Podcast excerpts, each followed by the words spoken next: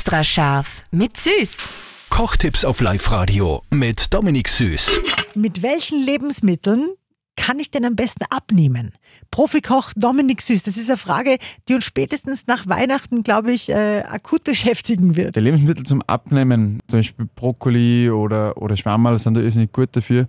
Grundsätzlich kommt es eben auf eine Sache drauf an, du musst ein Kaloriendefizit haben. Und du musst genug Be Bewegung haben und beim Essen einfach ein bisschen aufpassen und dann funktioniert das. Hast du ein gutes Brokkoli-Rezept für uns?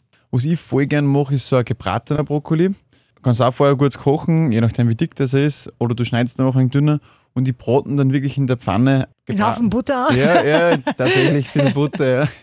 Aber Butter ist ja auch gesund in, in gewisser Hinsicht. Oder wenn du das zu Hause machst, da kannst du einen Backrohr einfach drinnen machen, dann wird es ein bisschen mehr ausgetrocknet.